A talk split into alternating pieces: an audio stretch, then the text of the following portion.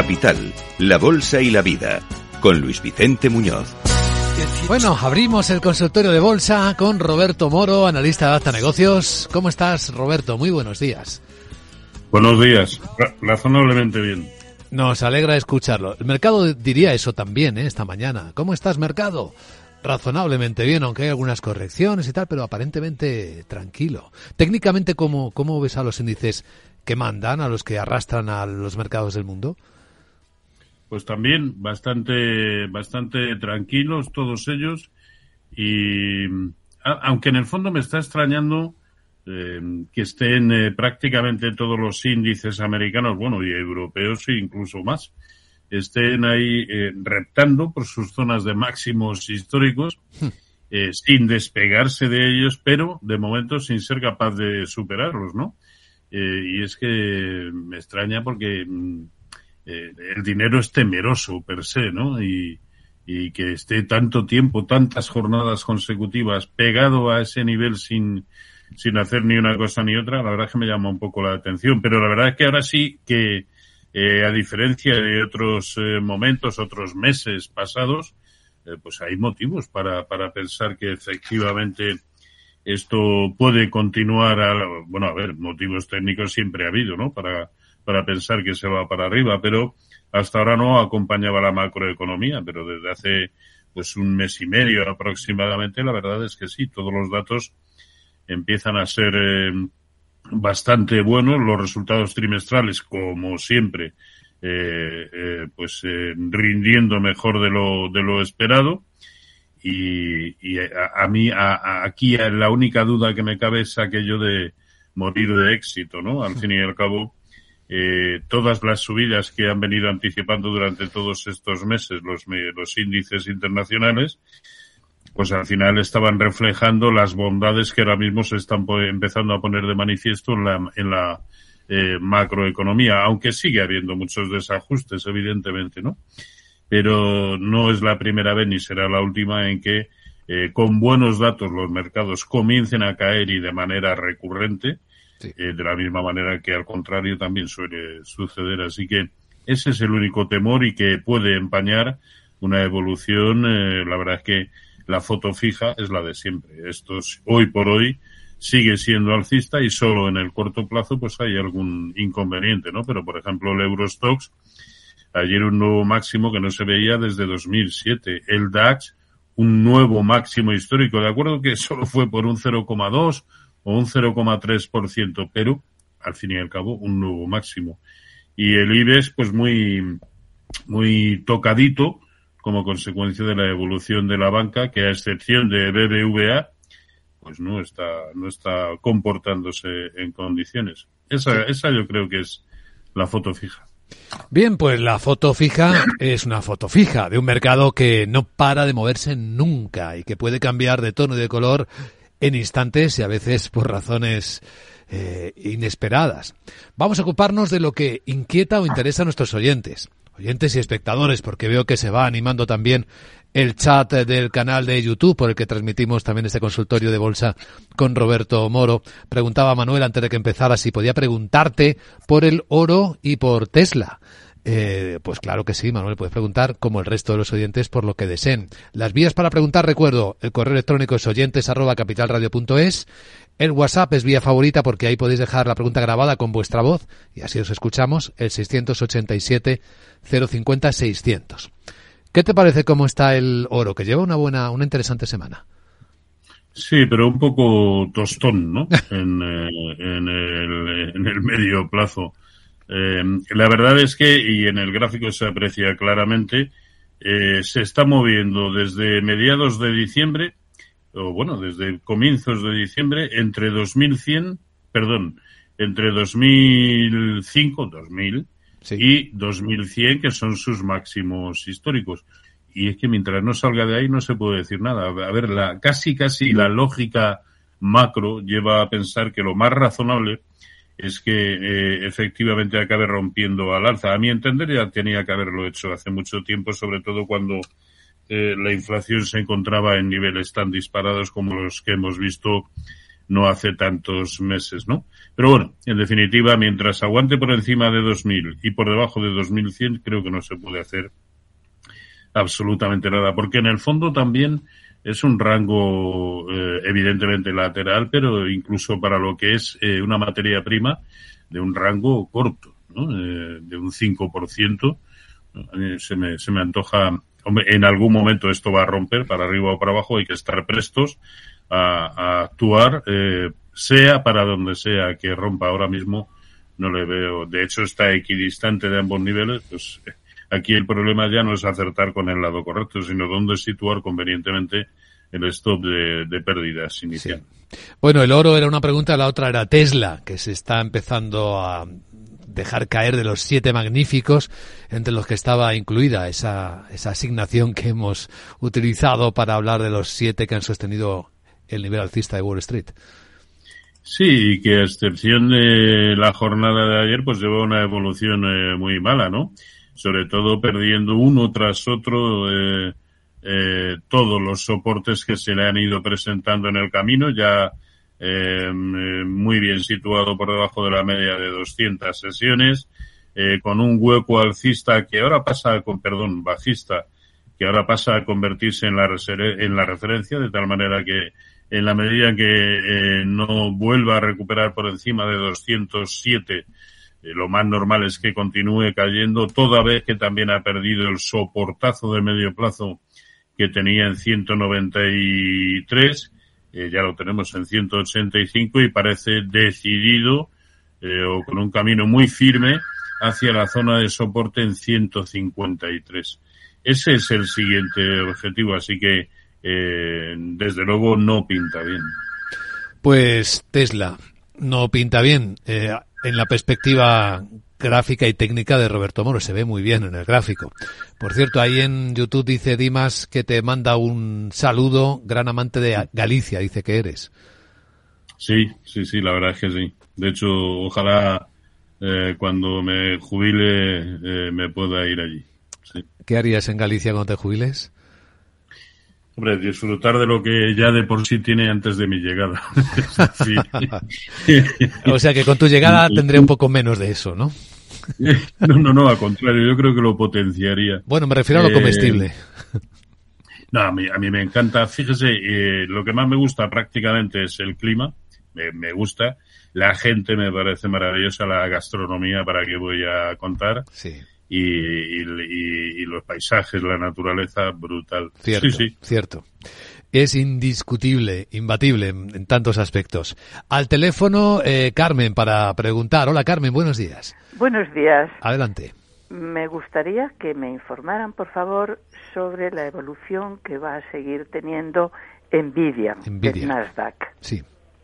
¿Está usted dentro de Nvidia? Sí. Sí. ¿A qué precio? Y así nos ayuda más a ver.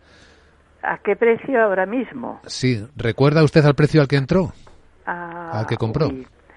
pues como a 400 entré hace ya tiempo. Muy bien, pues muchas gracias Carmen por la pregunta. Envidia, que es, eh, contaba Laura esta mañana, lo estamos comentando en la radio, que seguro que no lo has oído todavía, pero ya verás cómo se pone de moda, que en vez de los siete magníficos ahora se empieza a hablar ya en Estados Unidos de los MNM, MNM, que son los Microsoft Meta y en medio Nvidia, como los tres de la élite que van a ser los que resistan estos niveles ya tan altos del mercado americano. A ver si técnicamente lo es. No, creo que los directivos de Apple estén muy contentos con esa denominación. No, les han dejado fuera, sí. Y Amazon también les ha dejado fuera, ¿eh? Y Amazon. sí.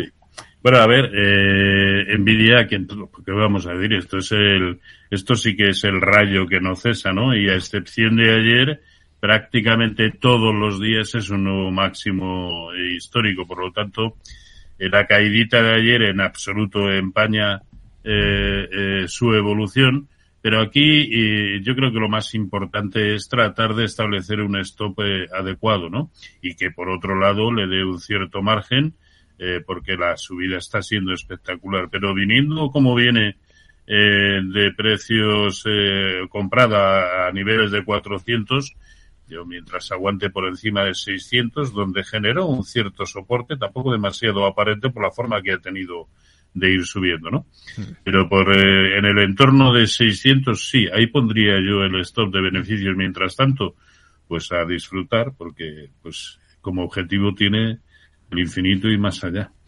Eh, pido permiso a nuestros oyentes para hacer una pregunta a Roberto Moro porque mm, tenemos un, una costumbre que quizás es muy fea, pero bueno, es que estamos obligados a hacerlo y es buscar aves de color oscuro en los mercados.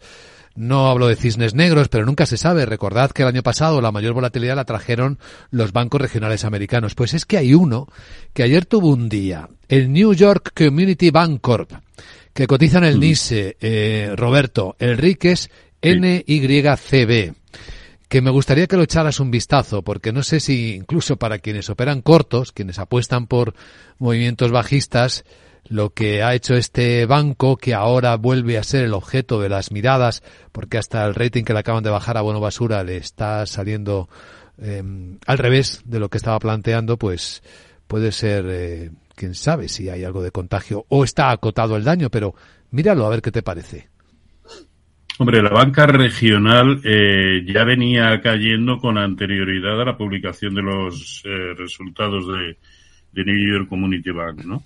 Pero claro, en este caso es que eh, incluso llueve sobre mojado, ¿no? Porque este fue el banco que mayoritariamente se hizo cargo de los activos de Signature Bank. Exacto. y, y, efectivamente puede tener un efecto arrastre, estoy convencido de, de ello y, y sí, este puede ser el nuevo foco de, de tensión, ¿no?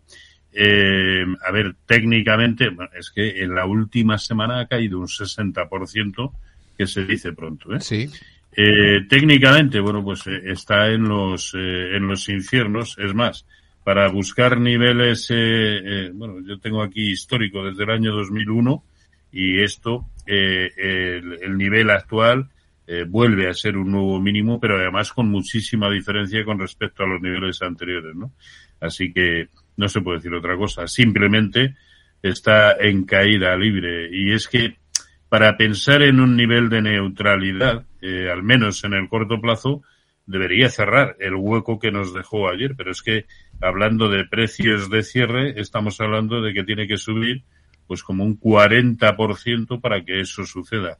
Hoy por hoy eso parece impensable y, casi casi por lo que hay que suspirar, mm, si es que alguien está dentro, eh, que evidentemente habrá gente dentro, pues eh, hay que suspirar para que no siga cayendo y para que en algún momento encuentre un freno a esta caída tan, eh, tan brutal, ¿no? Recordemos que está en mínimos, mm, no sé si de 14 años o de 27 años por ese entorno andan las, las cosas. Pues mira, 420 yo tengo gráficos más antiguos.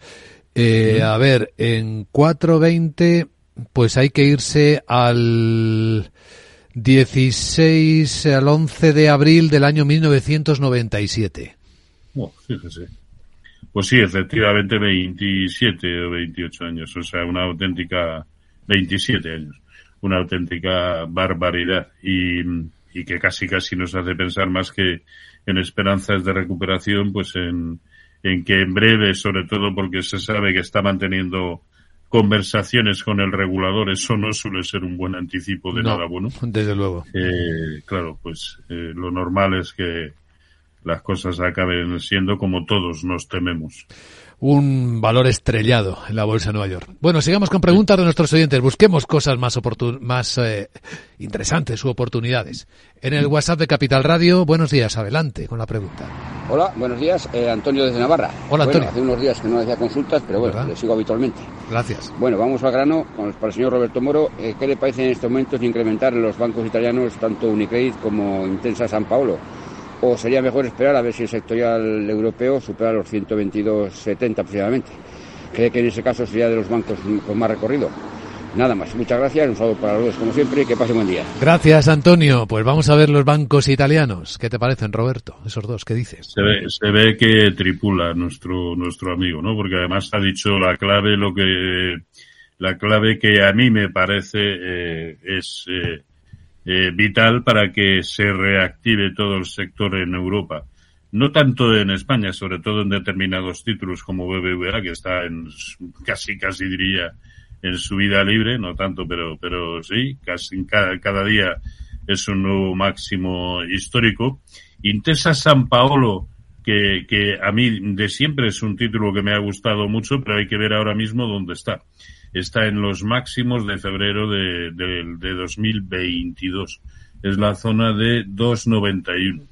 Y solo con precios eh, de cierre por encima de ese nivel creo que sería posible incorporarlo a la cartera. Mientras tanto, él lo ha mencionado perfectamente y eh, aquí tenemos al índice sectorial bancario europeo que, que está de capa caída, ¿no?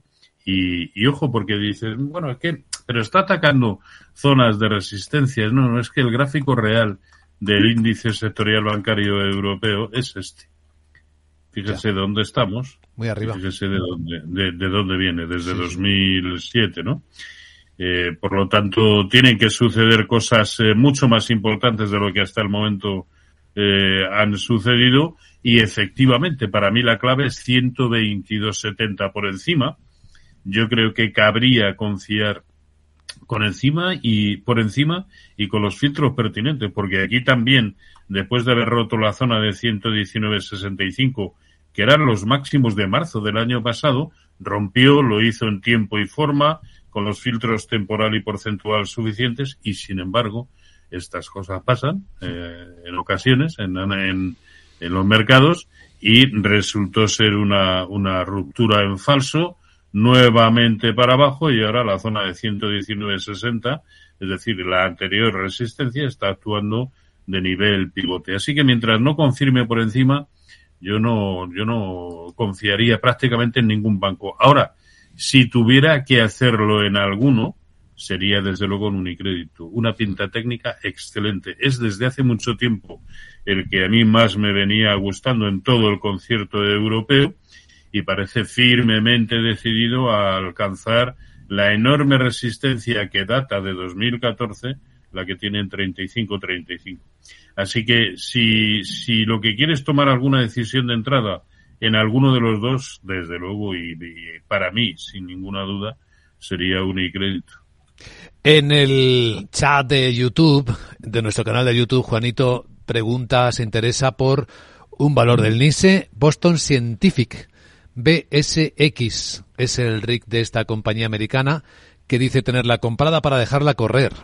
A ver qué te parece técnicamente Boston Scientific. Bueno, pues que en realidad en el corto, en el medio y en el largo plazo no está para dejarlo correr, está para dejarlo volar, que es justamente lo que está haciendo, ¿no? Sus máximos históricos anteriores eh, eh, rotos ya en, en, el año pasado los tenían en el entorno de 46, eh, 40, ¿no? Fíjese, eh, la resistencia de todo el año eh, 2023, es decir, del año pasado, la tenía en 55.50. Estamos en 64.79.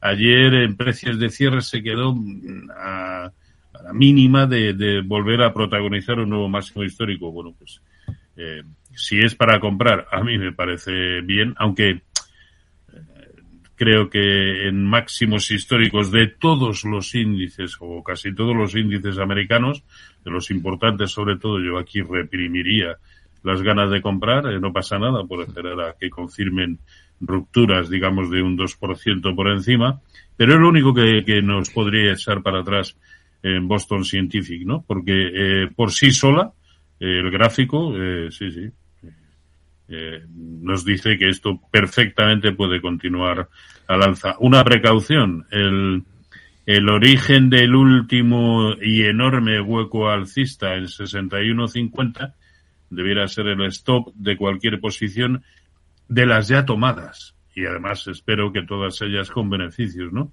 Si se toma en el momento actual, pues un, un stop loss no superior al 4%. Muy bien. Eh, volvemos a escuchar los mensajes que en el WhatsApp dejan nuestros oyentes. ¿Qué tal? Buenos días. Adelante con la pregunta. Buenos días, Francisco, desde Vigo. Muy bien. Quería preguntarle a don Roberto qué tendría que hacer Iberdrola para ser una buena acción a medio plazo. Gracias. Esa pregunta tiene trampa, Francisco. Eh, hay un amigo tuyo de Galicia, Roberto. A ver, ¿cómo le respondes? Pues eh, que subiera, es decir, es la única, la única conducción eh, para que eh, tenga buena pinta, ¿no? O que al menos revirtiera eh, la tendencia que ahora mismo es bajista, ¿no? Es más, lo, lo, hemos comentado recurrentemente cada vez que nos han preguntado, ¿no? Y desde que eh, se fue por debajo de la zona de 11.80, transmitía eh, malas sensaciones. Eh, es más, si todo lo que sucedió desde 12 hasta 10.95 ha sido solo una primera pata bajista, mínima eh, corrección al alza y de nuevo reanuda eh, las caídas, ¿no? De tal manera que eh, ya está prácticamente en el 0,618% de Fibonacci de toda la subida desde 9,85. ¿Qué quiere decir esto? Que si pierde la zona de 1065, las probabilidades de que efectivamente vaya a visitar esa zona de 980 son bastante altas. Permanece muy bien por debajo de la media móvil de 200 sesiones, con un hueco bajista muy, muy próximo. Es decir, todo apunta al lado de, de que puede perfectamente continuar con las caídas. Así que, ¿qué es lo que tiene que hacer? Pues como mínimo volver a situarse prontamente por encima de 11.25. Mientras tanto, yo creo que no ha lugar a pensar en que pueda tener un desempeño alcista.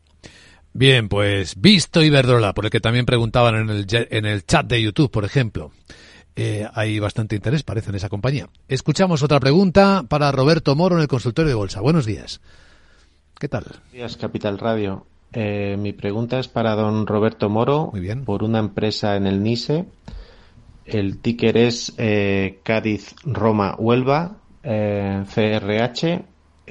y bueno, a ver cómo la ve para entrar, abrir unos largos y en ese caso, ¿dónde colocaría el stop loss? muchas gracias por la ayuda que nos prestan.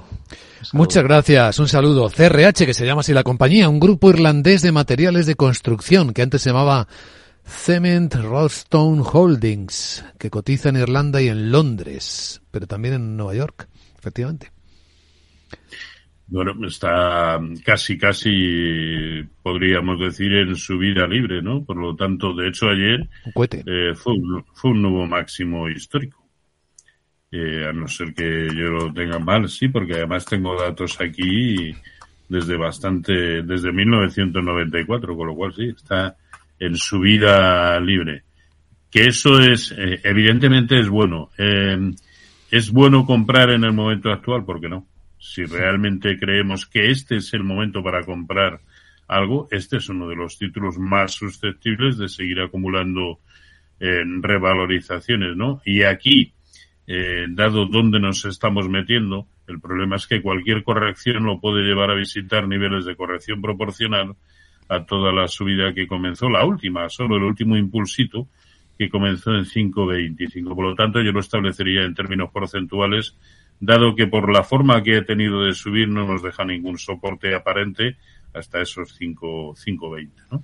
Así que si entra, que no veo por qué no va a hacerlo, es un título que está eh, cada día consiguiendo nuevos máximos históricos, pues sí, eh, perfectamente un stop loss de un 4, un 5% como mucho, y con esa premisa tiene muy buena pinta. Impresionante el gráfico, desde luego. Capitalización 50.000 millones de dólares de esta compañía, por también dar una pista sobre eso. Y para los que siguen el este análisis. También, este también cotiza en Europa, ¿no? Sí, eh, cotiza en Irlanda y en Londres. O sea, uh -huh. que se puede seguir también. No, es, que, como nos hablaba de que él lo ha debido comprar en el, en el NISE, ¿no? Porque nos lo mencionaba. Sí, yo tengo la cotización de toda su historia. Empezó en julio del 89 y valía 3 dólares 40 centavos y hoy vale 73 dólares 40 centavos, lo que significa una revalorización desde aquel momento del 2000%, 2071%. Buena historia, buen historial, aunque también pasó sus agujerillos por el camino. Bueno, atención todo el mundo porque llega el minuto de oro. Veamos, Roberto, ¿con qué ideas cerramos en nuestro consultorio de bolsa? ¿Qué te gusta? ¿Qué tienes por ahí? Hoy, un, día, un, minuto de oro que seguro que va a decepcionar a la gran mayoría, porque la verdad es que no veo nada. La, la secuencia, la inercia es la que es, hoy por hoy es alcista, pero en máximos históricos lo que nos aconsejan no solamente los manuales, sino la prudencia es no, no comprar. Por otro lado, eh, tampoco veo ningún motivo para deshacer nada de lo que tengamos en cartera, a no ser que de manera individual algunos estén funcionando específicamente mal, ¿no? Pero tampoco veo en el resto de subyacentes nada que me llame la atención como para tomar decisiones de inversión o de desinversión. Así que, eh, ya digo, iba a ser a resultar decepcionante y así es.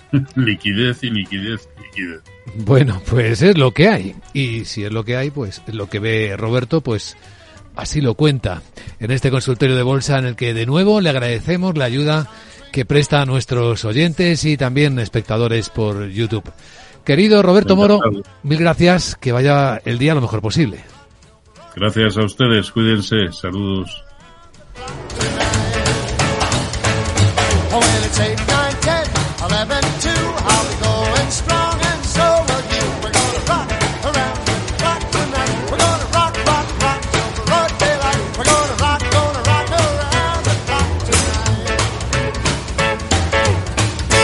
Capital, la Bolsa y la Vida, el programa de radio que despierta la economía, con Luis Vicente Muñoz.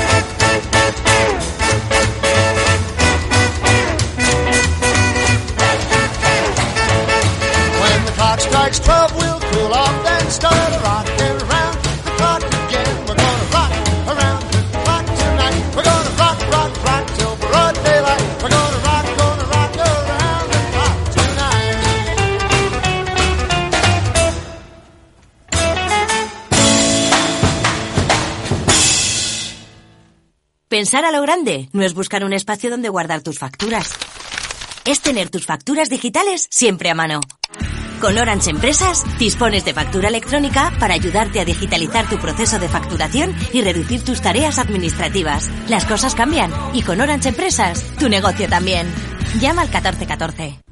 Hey, asistente, ¿cuál es el mejor fondo de inversión del año? Hay aproximadamente 54 millones de resultados. ¿Quieres que los lea? Buf, mejor que no. Puedes seguir buscando entre millones de contenidos, pero un asesoramiento de calidad solo te lo dará un especialista. En Renta 4 te ofrecemos un servicio de asesoramiento gratuito siempre que lo necesites. Entra en r4.com y descubre cómo te podemos ayudar. Renta 4 Banco. ¿Quieres más?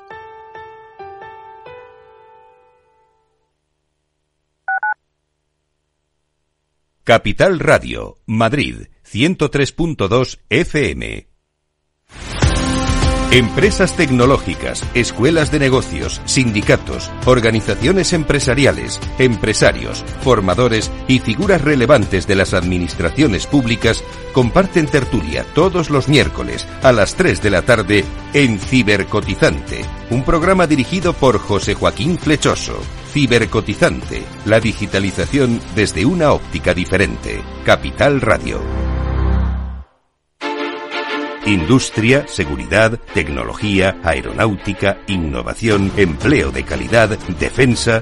Hablemos de defensa y seguridad, el primer programa de radio que da voz a la industria nacional de defensa. Los miércoles a partir de las tres y media de la tarde, hablemos de defensa y seguridad con Laura Blanco de la mano de IDS.